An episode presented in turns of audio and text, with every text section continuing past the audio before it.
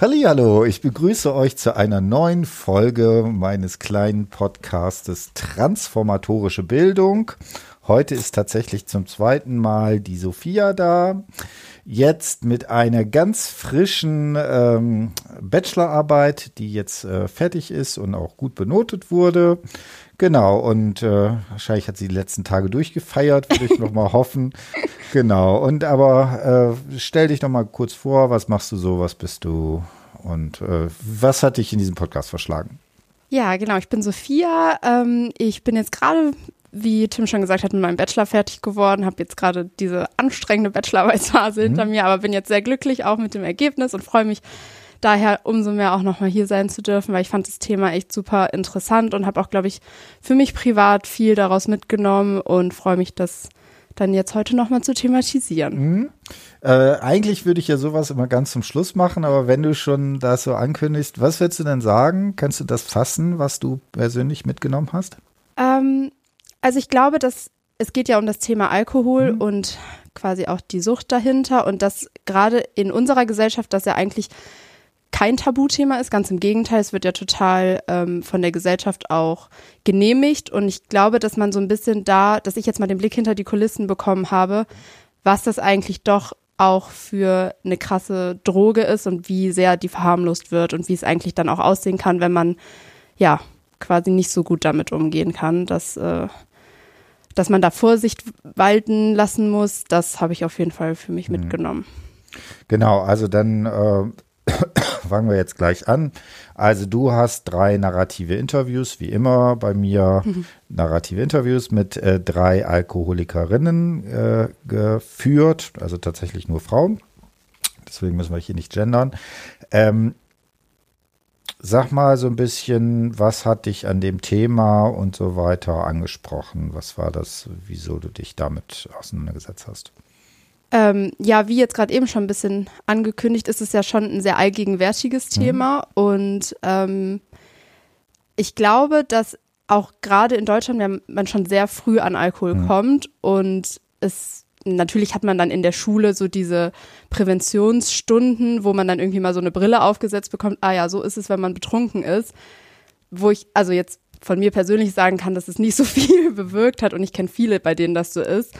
Und ähm, ich bin noch nie in Kontakt mit Alkoholikern oder Alkoholikerinnen mhm. gekommen und fand es super spannend und auch voll schön, dass diese Menschen sich mir gegenüber geöffnet mhm. haben und mir einfach ihre Geschichte erzählt haben, ohne Scheu. Und ja, das fand ich super spannend an dem Thema. Mhm. Genau, also das ist ja das Spannende, finde ich auch immer bei Biografien, dass man da so ein, du hast jetzt die Metapher benutzt, hinter die Kulissen gucken kann. Äh, dann, bevor wir jetzt auf die einzelnen Interviews vielleicht so allgemein, wie war es denn so, auf, auf jetzt echte Alkoholikerinnen zu treffen?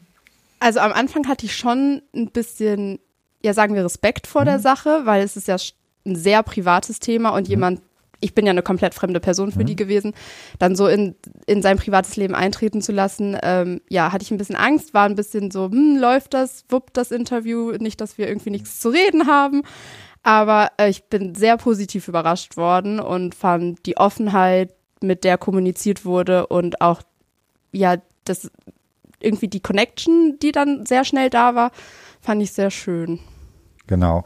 Also vielleicht müssen wir dazu noch sagen, alle drei äh, Frauen sind äh, bei den anonymen Alkoholikern, äh, haben da auch ihren Weg sozusagen aus der Sucht gefunden.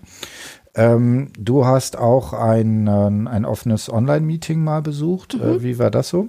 Das war auch ähm, ganz spannend. Also das hat per Zoom stattgefunden und ähm, genau, es man konnte sich einfach dazuschalten. Das war ein Speaker-Meeting, das heißt, dass eine Person schon vorab ausgewählt wurde, die ein Thema mitgebracht hat und 20 Minuten darüber reden durfte und ähm, dann quasi war offen, dann konnte jeder sich zu Wort melden, der wollte.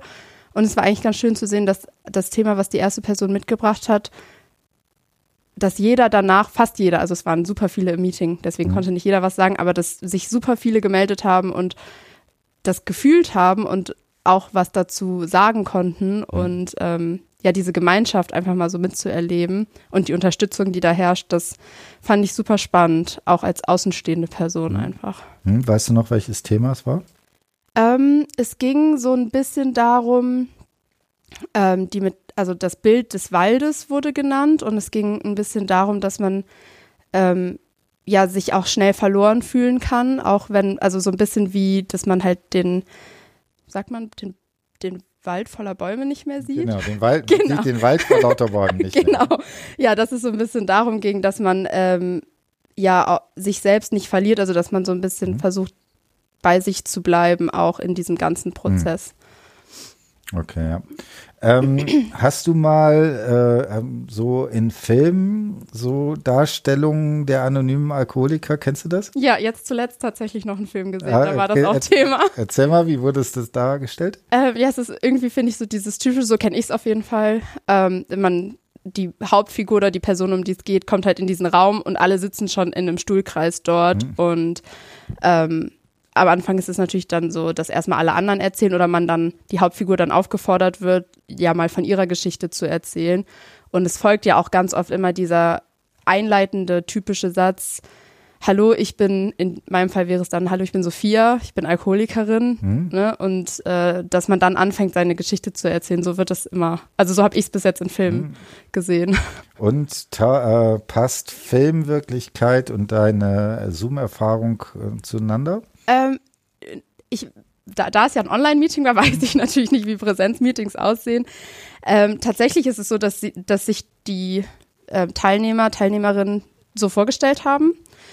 Ähm, aber es ist, ich finde, in den Filmen wird es immer sehr drückend dargestellt, sehr so eine dunkle Stimmung eher. Und ich fand, im Meeting war es ganz anders, da war es eher eine super positive mhm. Stimmung. Mhm. Und ähm, es ist auch immer so, dass nach jedem Meet, also nach jedem Wortbeitrag die leitende Person des Meetings sich auch bedankt hat für den Beitrag und das fand ich auch, ja, sehr schön. Mhm.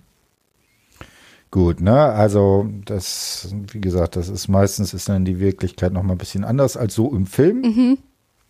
Äh, dann würde ich jetzt sagen, äh, Theorie, das werden wir jetzt so ein bisschen später nochmal äh, drauf eingehen. Du hast dich eben mit Lacan, Psychoanalyse, äh, Spiegelstadium und dann mit diesen drei äh, Registern, das Symbolische, das Imaginäre und das Reale auseinandergesetzt. Ganz wichtig, vielleicht zwei äh, Sätze, nur ganz kurz. Also das Zentrale in der Arbeit ist einerseits eben das Symbolisieren, das darüber sprechen, als eine der ganz wichtigen Aspekte dabei. Und das zweite wäre das Imaginäre mit dem Identifizieren sich sozusagen mit einer Person. Ähm, das werden wir jetzt so ein bisschen beim Besprechen der Interviews mit reinbauen. Also drei Frauen hast du interviewt. Ähm, die erste Person war die Sabine, Name wie immer verändert, soll ja anonym sein. Ähm, erzähl mal, was war so das Zentrale in der Biografie von der Sabine? Mm. okay. Ja, also ob es jetzt das eine Zentrale gibt, also was man vielleicht bei Sabine vorab sagen kann, was sich, finde ich, dann auch durch die, durch mhm. ihre Biografie zieht, ist, dass in ihrer Familie schon ähm, eine alkoholsüchtige hm. Person gab und dass es irgendwie so scheint, als wäre diese Suchtstruktur bei ihr schon in der Familiengeschichte verankert. Und das zieht sich auch so ein bisschen durch ihr Leben. Also sie fängt ja zunächst auch mit einer anderen Droge an und äh, landet dann am Ende leider Gottes ja doch beim Alkohol, ähm, so wie es halt eben auch schon vorher in ihrer Familie zu finden ist. Und das würde ich sagen, ist am Ende so das Zentrale, also dass diese Struktur schon irgendwie bei ihr verankert ist, ohne dass sie da, ja, vielleicht, wenn sie einen anderen Weg eingeschlagen hätte, hätte sie das vermeiden können, aber es war schon so ein bisschen vorgegeben, wirkt es zumindest. Mhm. Genau, also ähm, die Mutter war mhm. selber, glaube ich, Alkoholikerin. Ähm, du hast das, wenn der Vorhang sich öffnet, genannt. Mhm. Äh, was ist da so, wieso, wieso heißt das Ding so?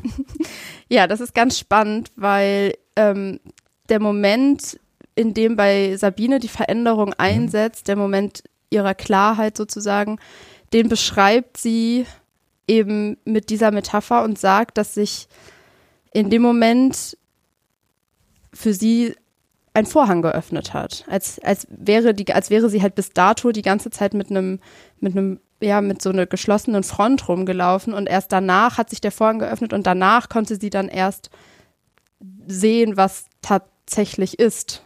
So, genau.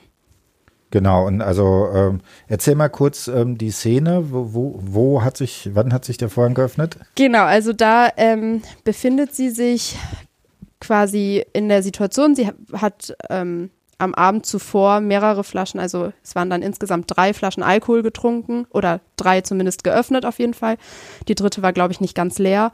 Und sie ist morgens verkatert aufgewacht und hat diese dritte geöffnete Weinflasche auf ähm, ihrem Tisch gesehen und in dem Moment hat es bei ihr sozusagen Klick gemacht oder dieser Moment hat eingesetzt, in dem sie dann sagt, da hat sich der Vorhang bei mir geöffnet, da ist es passiert, dass ich realisiert habe, es geht so nicht weiter. Hm. Also wir haben hier wirklich so ein, können das so richtig markieren. Das ist ja auch im Kontext von Transformationsprozessen immer interessant. In den allermeisten Fällen hat man das so, dass es ein langsamer Prozess ist und man das gar nicht genau äh, sagen kann. Hier können wir ja tatsächlich, tatsächlich sogar ein Datum sagen, ne, was ja. sozusagen da entsprechend dabei ist.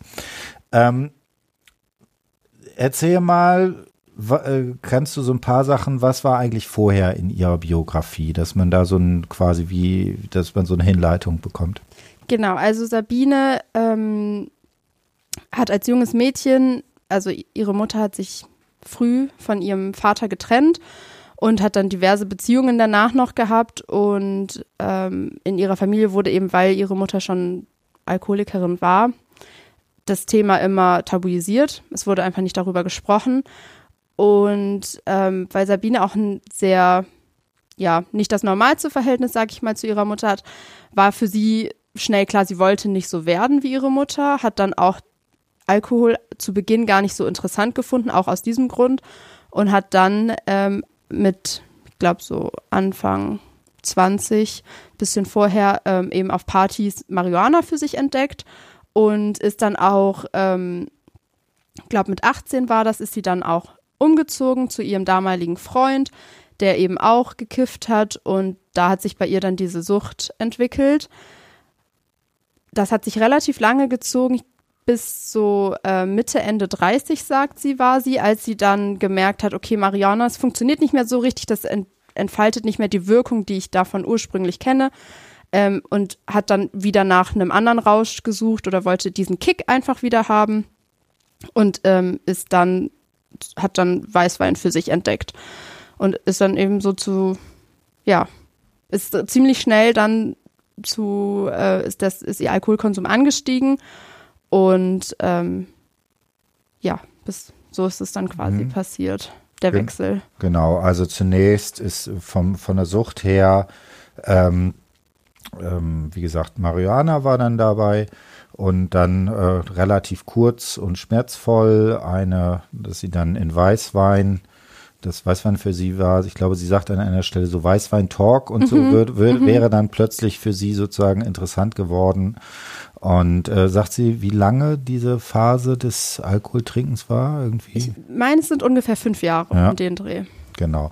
Vielleicht noch eine Sache, die ganz wichtig ist. Sie beschreibt ihre Familie, glaube ich, als dysfunktional.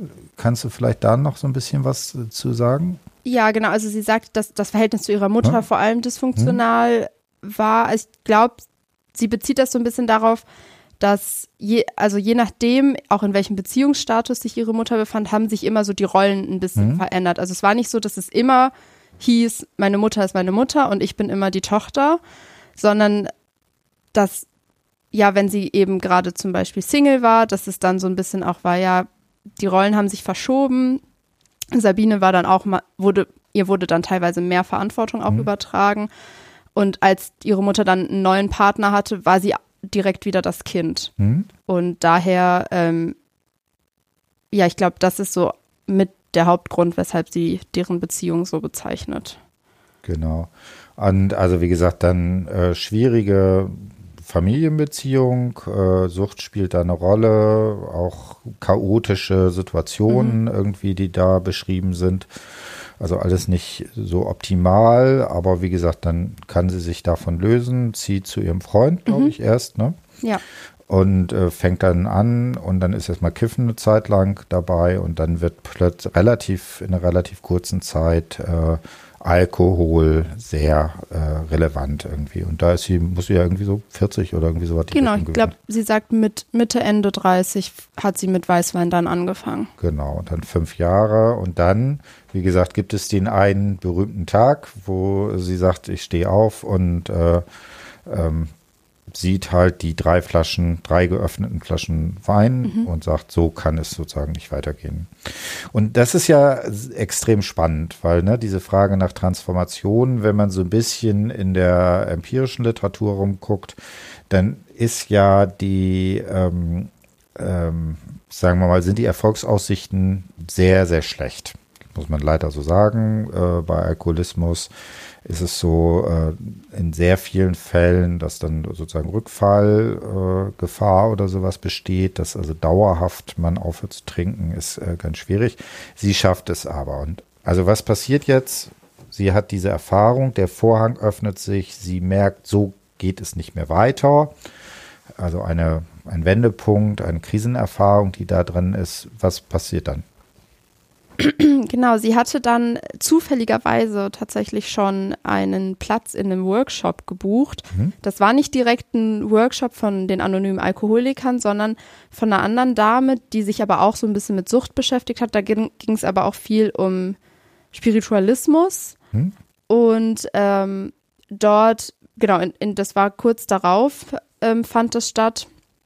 Und dort setzt sie sich das erste Mal richtig mit sich selbst auch auseinander und vielleicht, also kann sich auch mhm. das tatsächlich, sagt sie in dem Workshop, auch das erste Mal laut, dass sie glaubt, Alkoholikerin zu sein ja. und sich das das erste Mal wirklich dann auch eingesteht. Und ähm, auch im Rahmen dieses Workshops nimmt sie dann das erste Mal an einem AA-Meeting teil und lernt das halt kennen und ähm, genau daraufhin besucht sie immer weiter die Meetings und schafft es auch mit Hilfe von diesen dann trocken zu bleiben. Genau, und jetzt ist ja eine, finde ich, der spannenden Fragen, was macht das denn eigentlich aus? Ne? Mhm. Was ist, was sind die, äh, wieso schafft sie es, da mithilfe von der Gruppe da, von den anonymen Alkoholikern äh, trocken zu bleiben? Was äh, macht, was ist das Erfolgsrezept? Ja, also ich glaube, es ist letztlich ähm, hat das viel mit Identifikation mhm. zu tun. Sie erzählt nämlich auch von einer anderen Erfahrung, die sie bereits mit einem Schwesterprogramm mhm. hatte. Das sind nämlich die Narcotics Anonymous. Da geht es eben dann um mehr diese anderen Drogen, nicht Alkohol. Und da konnte sie sich eben gar nicht identifizieren. Also sie hat ja hauptsächlich nur, die anderen Sachen hat sie mal ausprobiert, sagt sie, aber eigentlich hat sie die ganze Zeit nur gekifft. Und da waren natürlich auch viele Leute, die deutlich härtere Drogen konsumiert haben. Und damit konnte sie sich dann einfach nicht identifizieren. Also sie hat sich einfach nicht in diesen Menschen wiedererkannt. Und als sie dann das erste Mal bei den ähm, anonymen Alkoholikern war und die Geschichten eben von diesen Menschen gehört hat, die ähnliche oder gleiche Erfahrungen gemacht haben und es aber geschafft haben, trocken mhm. zu sein, trocken zu werden und zu bleiben, ähm, da hat es dann, glaube ich, bei ihr angefangen, dass sie gesagt hat, ah ja, das, so unähnlich sind wir uns ja gar nicht. Eigentlich haben wir die gleiche Geschichte, wir haben irgendwie dasselbe erlebt, dasselbe durchgemacht. Aber du hast es geschafft, trocken zu werden. Mhm. Dann besteht ja für mich auch irgendwie eine gewisse Chance. Und das ist, glaube ich, auch da setzt dann die Motivation irgendwie ein, das zumindest auch zu probieren. Mhm. Genau. Genau, und jetzt äh, ne, hatte ich ja ganz kurz gesagt, also diese drei Register, ähm, also Symbolisches, Imaginäres und das Imaginäre ist, da ist eben die Wirkungsmächtigkeit über die Identifikation. Und du hast jetzt gesagt, in der einen, da wird glaube ich sogar Identifikation, sie sagt, ich kann mich rausidentifizieren, mhm, ne, bei mhm. den, weil die halt Härtedrogen, sie hat halt, ist nur die mhm. Kifferin, ne, was habe ich mit denen zu tun? Und jetzt diese Situation, dass sie sagt, okay, ich äh, habe dieses Moment und kann mich jetzt mit denen identifizieren. Äh, genau, sag mal da was Schlaues dazu. ich habe jetzt keine gute Frage formulieren können. Ja, ähm, das ist ja im Endeffekt auch das, was für Lacan eine ziemlich hm? wichtige Rolle spielt. Er im, also für ihn fängt das ja im Spiegelstadium an, wo das, wo das Kleinkind, das Baby sich ähm, im Spiegel erkennt und sich mit seinem Spiegelbild identifizieren kann. Ähm, und das Ganze hat ja auch so ein bisschen was mit, was ist jetzt das richtige Wort dafür? Also es eifert dem Ganzen ja so ein bisschen nach. Also ja. dadurch, dass im Spiegel die, die, das Baby sich als Ganzes zum ersten Mal erkennt, weiß es, dort will ich hin, das will ich auch erreichen, das will ich auch schaffen. Und das ist eigentlich im Endeffekt lässt sich das ganz gut auf AA übertragen, weil eben dort Leute hinkommen, die noch nicht trocken sind oder versuchen trocken zu werden und Leute sehen, die vielleicht eine ähnliche Biografie haben, mhm. so und ähm, eben gleiche Erlebnisse hatten und die sich dann sagen, da will ich auch hin, das will ich auch erreichen, dem eifere ich nach und ja. Genau, also da würde ich auch sagen, genau das ist sozusagen dieser Moment der Identifikation, dass man sagen kann, ich habe plötzlich Vorbilder. Ne? Man mhm. identifiziert sich mit Vorbildern, mit die, die mir ein Identifikationsangebot machen. Natürlich ist, wenn man sagt, ich bin Alkoholiker, ist das natürlich erstmal was, was man auf gar keinen Fall möchte. Ne? Mhm. Ne?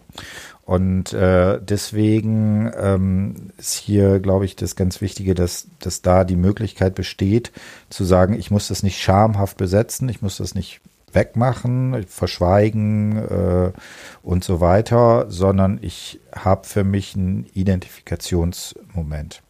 Das wäre halt genau das Imaginäre. Ähm, du hast jetzt gesagt, dass sie auf diesem Workshop äh, da sagt, sie, da kann sie das erste Mal sagen, sie ist Alkoholikerin. Was wäre das in der Lacanischen äh, Geschichte? Genau, das, das wäre dann quasi die symbolische Dimension. Ja. Ähm, dabei geht es darum, eben Dinge auch zu versprachlichen, indem mhm. man sie symbolisiert und dieses Imaginäre dann durchbricht. Also es ist ja, hast du schon angesprochen gerade, zu sagen, ich bin Alkoholikerin oder ich bin Alkoholiker, ist natürlich was super Unangenehmes mhm. und sich, also das will man natürlich nicht, weil man weiß, ja, ich werde dann von der Gesellschaft irgendwie, weiß ich nicht, anders behandelt, blöd mhm. angeguckt, was auch immer. Und indem man das aber laut ausspricht und quasi sich eingestehen kann, in, in die Wirklichkeit, also in seine Wirklichkeit dann auch holt, ähm, kann man es auch überhaupt schaffen, das Problem anzugehen. Mhm. Und dann erstmal ja, wenn man sich das gar nicht eingesteht, wenn man das gar nicht laut ausspricht oder behandelt, dann wird es immer ein Problem bleiben. Mhm. Genau, ne, da, da ist die ganz entscheidende Sache. Ähm, wir hatten ja zu Anfang schon diese Sache gesagt, dass das typische eine so, ne, woran erkennt man es, der runde Schulkreis. Äh, bei Zoom ist er ja nicht. Hm. Und dass die Leute sagen, äh, Vorname, ich bin Alkoholiker oder mhm. Alkoholikerin. Mhm. Ähm, was, wie, wieso würdest du sagen, wieso ist das wichtig, dass die das immer wieder sagen? Erstmal nimmt das ja auch das Schambehaftete davon. Dadurch, dass man das die ganze Zeit sagt und hört, wird es auch wahrscheinlich ein bisschen weniger schlimm. Hm. Also man nimmt dem Ganzen so diese schwierig, also das, das Schwere einfach daran. Und es entsteht dadurch ja auch eine Gemeinschaft. Also gerade mhm. bei AA, wenn man das von anderen Leuten auch hört ähm, und weiß, okay, ich bin damit nicht alleine, fühlt man sich ja automatisch auch gestärkt und mhm. zugehörig, was ja auch irgendwie wichtig ist, weil man sich ja sonst aus der Gesellschaft irgendwie ausgeschlossen fühlt, weil die Gesellschaft ja grundsätzlich will keine Alkoholiker oder Alkoholikerin. Und wenn man dann bei AA aber merkt, ich bin gar nicht alleine damit, dann ähm, ja, hat man vielleicht wieder so einen Platz mhm. für sich gefunden. Genau, also das finde ich ist auch so, und da, das finde ich auch so in Anführungsstrichen schön, mhm. äh, wenn man das jetzt von so einer Theoretikerbrille aussieht, wie ich das halt mache, dass man da genau diese beiden Dimensionen ja drin hat. Ganz offensichtlich schafft es irgendwie AA auf der einen Seite den Personen eine Symbolisierungsmöglichkeit zu geben, also erstmal mit diesem Ich bin halt Alkoholiker mhm und ein Identifikationsangebot. Und zwar ein positives ne, ja. vor dem Hintergrund. Äh, spannend ist ja auch, ähm, sie fängt ihre, ihre Erzählung an. Ich fange mal an, ich mache mal ein bisschen Biografiearbeit. Kannst du vielleicht da was zu sagen? Und dann noch dieses Verhältnis, das ist in der Rede von Rom, äh, wo ja Lacan irgendwie darüber ne, dieses Verhältnis von vollem und leerem Sprechen sozusagen macht. Äh, genau. Genau, also äh, ja, sie erzählt, dass sie eben bei, bei AA auch schon ganz viel Biografiearbeit geleistet mhm. hat. Ähm, darunter versteht sie eben das, was wir eigentlich im Interview gemacht haben, also dass sie bei AA ihre Biografie erzählt hat, das Ganze aufarbeitet und anderen Menschen gegenüber auch äußert. Ähm, und ja, das Spannende daran ist eigentlich, dass letztendlich Lacan das auch so ein bisschen rausgearbeitet hat. Also ich hatte mir dazu aufgeschrieben, er bezeichnet das so als Talking Cure. Ja.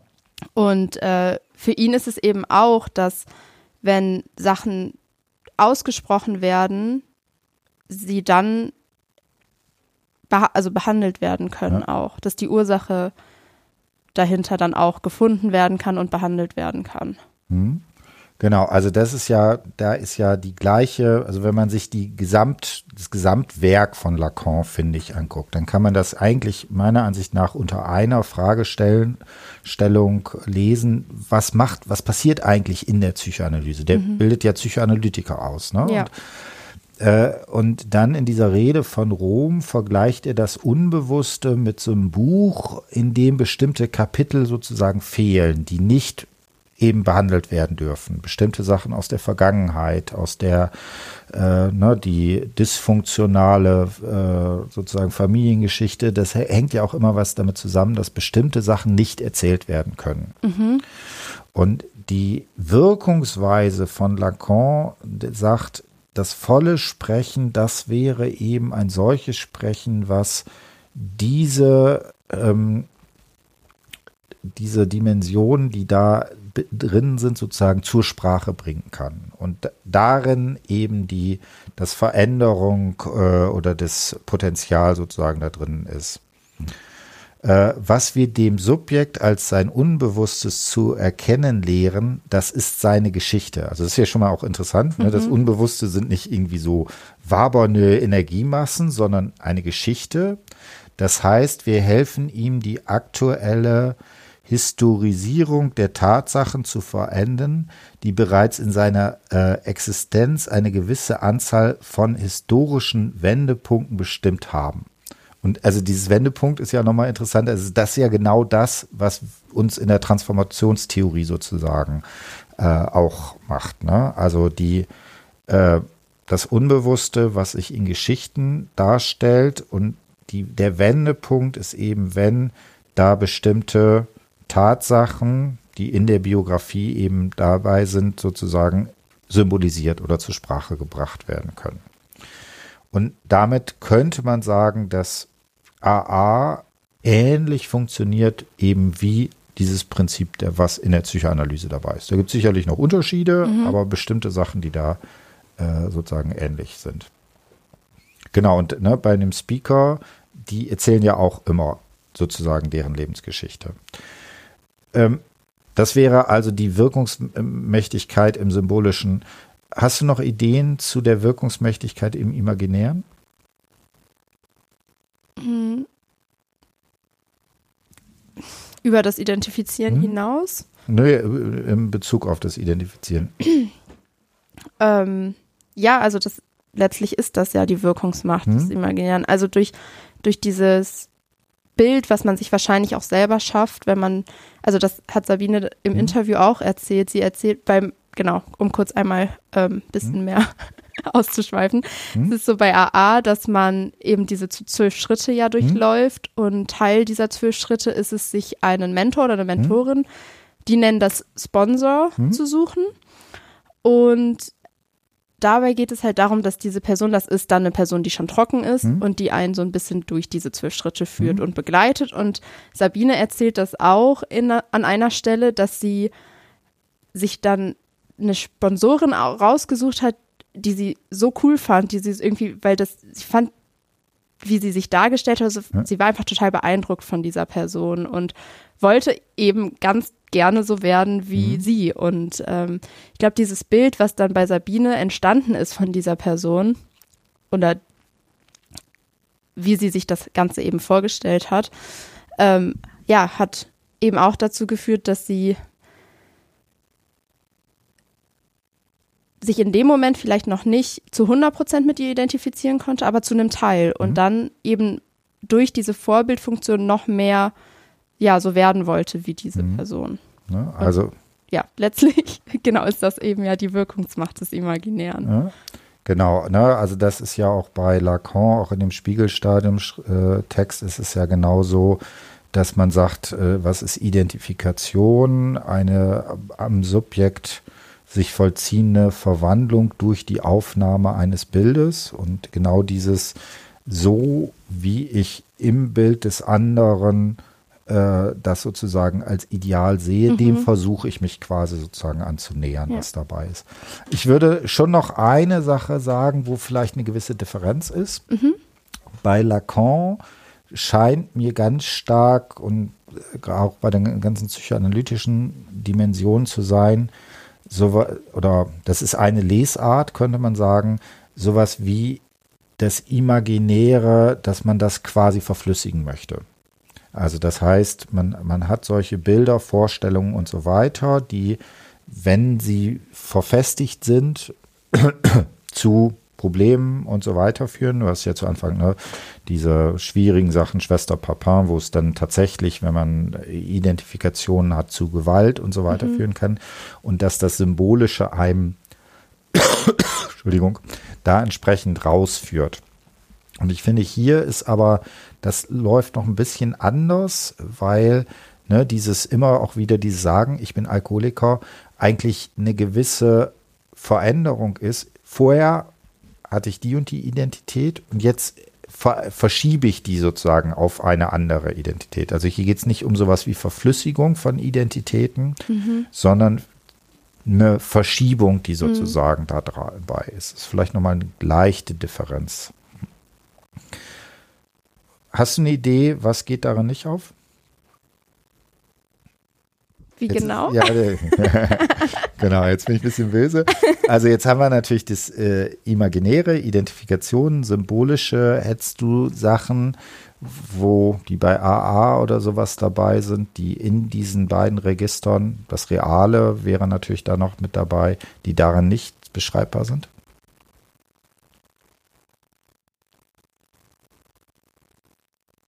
Jetzt so spontan fällt mir da gerade nichts zu ein. Mhm. Genau, also ähm, das würde auch sozusagen über deine Bachelorarbeit raus hinausgehen. Ich bin gerade dabei, relativ äh, stark mich auch zu fragen, was eigentlich welche Dimension Praxis haben. Und äh, in der Psychoanalyse, da geht es halt Talking Cure, da geht es halt nur um dieses Erzählen und so weiter. Und ähm, das Spannende ist, dass in vielen Fällen so bestimmte Formen der Praxis quasi das Bewusstsein hinterher schleifen. Also es ist genau andersrum, es ist nicht so, ich habe irgendwie meine Vorstellung, dann mache ich was, sondern andersrum, weil ich bestimmte Sachen mache, kommt im Nachhinein äh, sozusagen mein äh, Bewusstsein läuft sozusagen hinterher. Der läuft der Praxis hinterher.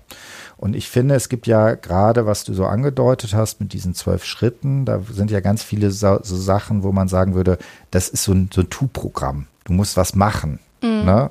Also anrufen und so weiter. Ne? Das ist ja zum Teil auch beschrieben, sowohl in der Literatur als auch in den Interviews. Und diese Praxisform, ich finde, da sind nochmal so Dimensionen drin, die sich in diesem, bei Lacan vielleicht nicht in dem Sinne finden. Weil der hat also das klassisch psychoanalytische Setting sozusagen im Kopf. Äh, ne? Also zum Beispiel dieses ganz, was bei AA ganz wichtig ist, dieses Diensttun. Ja. Ne? Also ich erzähle meine Lebensgeschichte, ich mache was, bis hin zu ich koche Kaffee oder sonst irgendwas, ne? was, was in den, dass das so Praxissachen sind, die einem die Möglichkeit geben, da entsprechende Veränderungen dabei zu haben. Gut, dann würde ich sagen, da haben wir jetzt bei Sabine die so, diese Dimension relativ deutlich dabei. Auch bei der Vanessa, da gibt es ja auch so einen Umschlagpunkt, ne? Am Silvester? Ja, es ist so um Weihnachten auf Oh, jeden um Fall. Weihnachten. Genau. Genau. genau, also nicht Silvester, sondern Weihnachten. Genau, was passiert da? Ja, bei ihr ist es ähm, tatsächlich so, dass sie sich super alleine fühlt. Ja. Gerade an Weihnachten, sie kommt halt nicht ähm, aus Deutschland und ja, hat so ein bisschen Heimweh Hm? und fühlt sich einfach super alleine und ist dann bei Facebook unterwegs und trifft da auf einen Post. Hat jemand geschrieben, ich glaube seit zehn Jahren oder so, auf jeden Fall schon seit einer relativ langen Zeit trocken. Und aus ihrer Einsamkeit heraus schreibt sie diese Person an und äh, fragt, wie hast du das geschafft? Und ja, die Person ist natürlich nicht auf den Kopf gefallen und denkt sich schon ihren Teil dabei und dann treffen die beiden sich und ähm, genau führen ein relativ langes Gespräch, aus dem ähm, Vanessa dann, glaube ich, mit viel Erkenntnissen rausgeht. Und er rät ihr auch, mal eine Selbsthilfegruppe zu besuchen, das, was sie dann auch macht und ähm, ja, sich dann dort auch findet. Also auch hier natürlich erstmal erstaunlich, ne? Man sieht irgendwie so einen Post irgendwie, Mhm. ne, kurz äh, während der Weihnachtstage und schreibt irgendwie mal zurück. Und dann kommt es relativ direkt auch zu einem Treffen. Fand Ja. ich auch schon äh, spannend, dass so, also du weißt nicht, ob die andere Person auch bei AA war. Ich glaube schon. Ja. Ja, ich meine ja. Aber ähm, doch, ich glaube schon. Okay, ne? weil, weil das ja auch erstaunlich ist, ne, dass jemand einfach da so drauf reagiert, ne, Mhm. man sagen können, pff, weiß nicht, mich schreibt da irgendjemand komisch jemand auf, im Internet an oder sowas, was soll das? Oder, ne, und bietet halt gleich ein Gespräch an, die treffen sich dann irgendwie auch. Ähm, genau, denn jetzt müssen wir natürlich das Spielchen wieder machen, äh, die beiden Dimensionen darauf beziehen.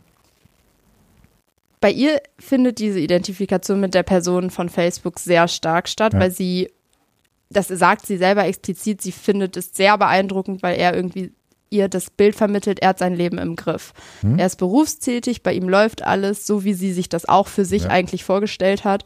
Und er ist trocken ähm, und da ist sehr schnell bei ihr dieser Moment, wow, also Hm? dieser Wow-Effekt ist, glaube ich, einfach da und sie sagt sehr schnell, dass sie einfach auch gerne so sein will. Ja, Und ähm, ja, was das Symbolisieren angeht, findet das in diesem Gespräch hauptsächlich von seiner Seite statt. Er redet viel, erzählt ihr viel von seiner Geschichte, wodurch aber sie natürlich auch wieder identifizieren kann.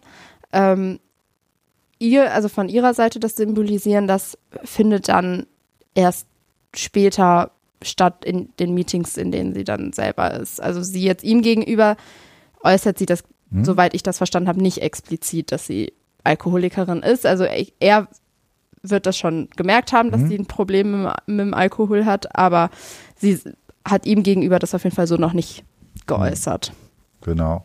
Also Vanessa ist auch eine deutlich jüngere Frau, ne? Und äh, das ist ja immer so ein bisschen schwierig, das zu sagen, aber äh, wahrscheinlich auch eine deutlich schwierigere Alkoholkarriere irgendwie, wo man, äh, wo sie das irgendwie sich wahrscheinlich verändern muss. Ähm, wie geht das dann weiter? Also sie geht dann zu AA-Meetings? Genau. Also sie sagt auch erstmal selber, sie hört nicht auf zu trinken. Also sie trinkt weiter, besucht aber Meetings, was Okay, schon mal ja, gut ist. ja. Ähm, hat, ich glaube, zwei Meetings besucht, weiter getrunken und im dritten Meeting waren dann mehr Leute auch in ihrem Alter. Das, Ja. wo, also Leute, die, ähm, mit denen sie sich einfach noch besser identifizieren konnte. Ja. Und da hat sie dann gesagt, okay, ich probiere es heute einfach mal. Mhm. Und ähm, es hat geklappt. ja. Genau, ja. Ja, und dann schafft sie es. Also da ist irgendwie so, sie hat sich dann erstmal auch nur den einen Tag vorgenommen, Mhm. weil ich probiere es heute einfach mal nicht zu trinken. Und äh, das hat sich dann aber, ich glaube, sie ist in, zum Zeitpunkt des Interviews war sie auch schon fünf Jahre, meine ich, Mhm. trocken. Ja, hat sie es geschafft. Mhm. Und auch da wieder ne, dieses gleichaltrig. Genau. Ne, die, das ist ja das Imago des Ähnlichen, ne, haben wir ja bei Lacan. Wenn, mit wem identifiziert man sich? Also auf der einen Seite muss ein gewisses Vorbild haben, äh, es muss aber auch eine, eine ähnliche Dimension sozusagen drin sein. Äh, dass da diese Dimension dabei ist, die relativ, die offensichtlich dann da entsprechend äh, da funktioniert hast du, also ne, da haben wir jetzt zweimal so dieses, hast du noch so Dimensionen, wo das Symbol, Symbolische vielleicht nochmal stärker dabei ist? Mm, also,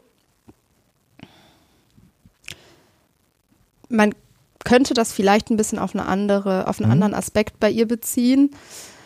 Ähm, was sich bei ihr durch, durch das Leben zieht und wo ich auch, glaube ich, den, den Punkt mit dem Alkohol Mhm. ähm, ja, sehen würde, ist halt, dass es bei ihr schon immer darum ging, sie wollte schon immer dazugehören, wollte Mhm. halt immer Teil von etwas sein und das hat sich bei ihr schon durch die Schullaufbahn gezogen und dann später auch in der Uni wollte sie einfach immer dazugehören, war halt dann auch immer bei Partys dabei und hat halt durch das, durch das Trinken ähm, das Gefühl gehabt, sie gehört jetzt dazu. Mhm.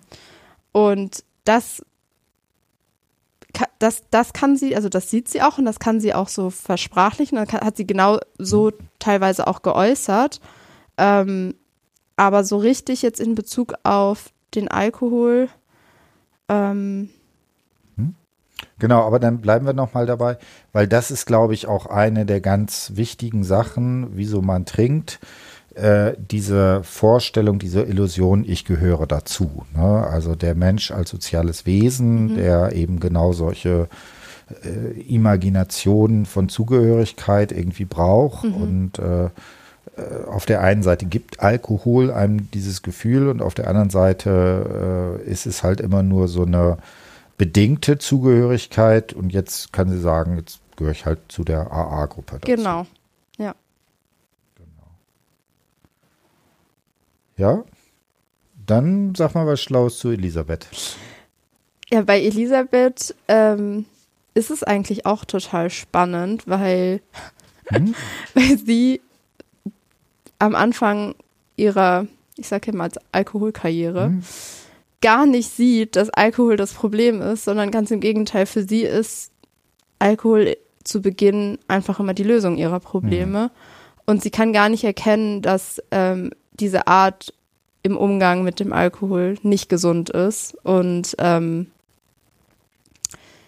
ja, es muss halt auch erstmal an einen Punkt gelangen. Ähm, ich finde zum Beispiel auch, hört sich ein bisschen ähm, tiefer an, sag ich mal, der Tiefpunkt bei, bei Elisabeth als bei, bei Sabine zum Beispiel, ähm, weil sie wirklich zu dem Moment, wo sich bei ihr diese, dieser Wendepunkt einsetzt, schon in einem Stadium ist, in dem sie auf andere Menschen angewiesen ist teilweise und ähm, die Sucht sie komplett übermannt hat. Und äh, ja, genau. Erzähl mal ein bisschen was, damit wir uns eine Vorstellung von den Menschen machen können. Ja, also bei Elisabeth ist es so, sie kommt auch aus einer Familie, in der schon ihr Vater ist alkoholkrank Mhm. und ihre Mutter ist co-abhängig. Ähm, ihre Mutter sagt auch irgendwie ständig, sie will ihren Vater verlassen, schafft es am Ende Mhm. aber nicht. Und ähm, in, mit jungen Jahren, ich glaube mit 17 ist es, ähm, hört sie dann auch die Schule auf und beginnt das Berufsleben, zieht dann auch aus von zu Hause und ähm, kommt dann mit ihrem ersten Partner zusammen. Und da kommen dann mehrere Probleme auf einmal. Sie ist unglücklich im Job, ist dann irgendwann auch unglücklich in der Beziehung. Und anstatt diese Probleme anzugehen und versuchen, Lösungen dafür zu finden, greift sie eben zum Alkohol das erste Mal und ähm, ja, löst ebenso ihre Probleme. Und das zieht sich halt so mehrere Jahre durch ihr Leben. Es kommen dann auch nochmal andere Krisen auf sie zu. Sie, also sie ja, will dann, also ist dann aus diesem Job raus, versucht halt eine neue Ausbildung zu machen, schafft es aber halt auch aufgrund ihres Alkoholproblems nicht so wirklich, hat mehrere Entzüge auch dann schon mittlerweile hinter sich, die aber immer nur körperlich stattfinden. Also äh, immer wenn sie in der Klinik war, wurde, das, also hat sie nur körperlich entzogen und das Problem an sich wurde gar nicht behandelt, also es wurde gar nicht irgendwie diagnostiziert, dass sie vielleicht alkoholkrank ist, sondern es ging einfach immer nur darum, ah ja, sie sind jetzt ja wieder nüchtern am Ende des Tages, dann äh, entlassen wir sie mal und dann hat sie es auch geschafft, teilweise erstmal trocken zu bleiben, aber ist dann früher oder später wieder rückfällig geworden. Und genau, sie ist da auch zu dem Zeitpunkt halt noch relativ jung, wie gesagt. ne, Sie ist halt in dieser Zeit, wo sie die neue Ausbildung macht, ich glaube, es muss so in ihren Zwanzigern sein. Ähm, und ja, ihr Tiefpunkt ist dann, ich glaube, da ist sie so Ende 20, ähm, kommt sie dann nochmal in, ins Krankenhaus, wird abgeholt von einem Krankenwagen und dort erlebt sie dann auch diesen Moment, der ähnlich wie bei Sabine stattfindet. Es ist einfach so, so ein Moment ähm, einer Klarheit, in dem sie sagt, sie war dann hellwach, hat sich ja. hellwach gefühlt und hat gespürt, dass sie so nicht mehr leben kann, aber dass sie leben will. Ja. Also das war so der Moment ihrer Erkenntnis. Mhm. Und genau danach hat sie dann, ähm, ist sie erstmal in die Klinik gekommen, um halt, um halt wieder zu entziehen und hat, ist dort dann auch auf AA-Leute getroffen und konnte dann, nachdem sie aus der Klinik entlassen wurde, ist sie dann auch zum ersten Mal zu Meetings gegangen, mithilfe dessen sie dann trocken bleiben konnte. Und tatsächlich auch zum Zeitpunkt unseres Interviews war sie, ich glaube, 30 oder 35 Jahre schon trocken. Mhm.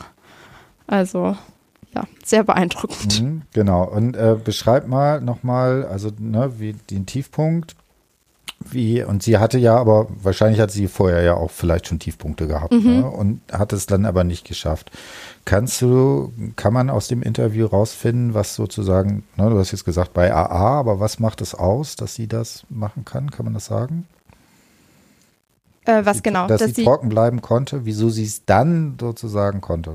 Sie sagt, dass es durch AA so war. Sie jetzt nämlich davor immer, sie war dann schon zwischendurch mhm. mal zwei Jahre, ein Jahr trocken, ist aber nie in eine Selbsthilfegruppe gegangen. Mhm. Und das sagt sie auch selber, dass sie das jetzt rückblickend, dass das total dämlich war und sie sich sehr darüber auch geärgert hat, weil sie dann äh, durch die Arbeit in AA und mit AA ähm, geschafft hat, trocken zu bleiben. Sie sagt auch, also es ging darum, sie hat eben Krankenhaus damals dann, da haben äh, Leute von AA ein Infomeeting gemacht und sie wollte wissen, wie hoch ihre Chancen denn stehen, wenn sie schon in so eine Selbsthilfegruppe geht, ob sich das überhaupt lohnt, so nach dem Motto.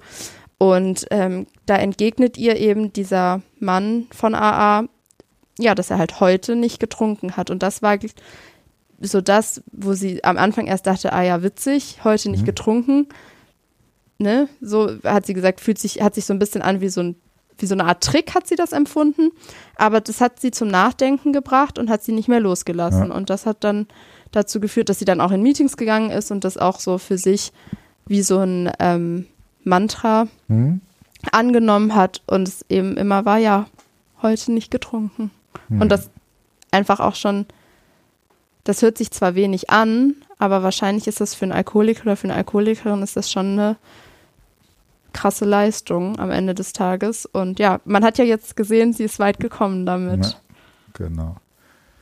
Ja, dann, wie gesagt, hier noch eine Erfolgsgeschichte, ne? Also so lange Zeit, das ist natürlich auch immer schön. Ähm, dann sag noch mal so zwei Sätze, hatten wir ja vorher schon angedeutet, äh, so, was ist für dich, was hast du so rausgezogen, auch vielleicht für deinen pädagogischen Beruf nachher? Also für mich, ich glaube, ich habe für mich privat mehr rausgezogen. Okay. Ähm, ich finde, grundsätzlich ist es super spannend, dass so, dass grundsätzlich dieses Thema Therapie, hm. also es ist ja bei AA keine Therapie, hm. die man da macht, aber ja. vom Prinzip her ist es ziemlich ähnlich zu einer Therapie, nur dass halt kein ausgebildeter Therapeut oder ausgebildeter Therapeut ist. Es ist wie eine Peer-Therapie hm. am Ende eigentlich.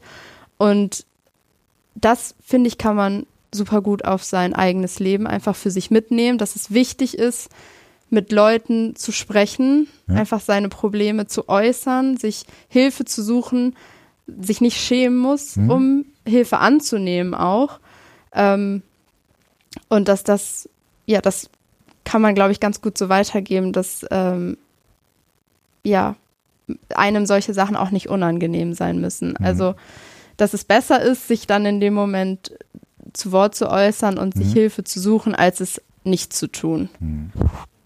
Ja, und für, für, für meinen späteren Beruf, ähm, ja, werde ich diese ja. Message dann ja. auch weitergeben. Ja. Also was ich jetzt auch nochmal äh, spannend finde, weil als du das gesagt hast, äh, irgendwie denkt man, ja, irgendwie ist es auch trivial, mhm. ne? aber trotzdem daran sieht man halt, welche Wirkungsmächtigkeit solche Identifikation, Vorstellungen und so weiter haben. Also das ist ja, ja eben nicht nur dieses Körperliche hat, ne, das ist natürlich auch eine Dimension, aber diese, ja, dass, dass dieses Schamhafte, dass man darüber nicht reden kann und so weiter, dass das einem da eine Dimension ist, die in der Wirkungsmächtigkeit eben nicht zu unterschätzen ist. Das finde ich, ist nochmal so im Umkehrschluss ja. quasi äh, nochmal sehr deutlich geworden. Ja, sehr gut. Ähm, also eine sehr spannende Arbeit. Äh, wie gesagt, das Thema spannend, äh, sehr spannende Interviews. Und äh, genau, in diesem Sinne würde ich sagen, haben wir es dann für heute und bis demnächst. Ja.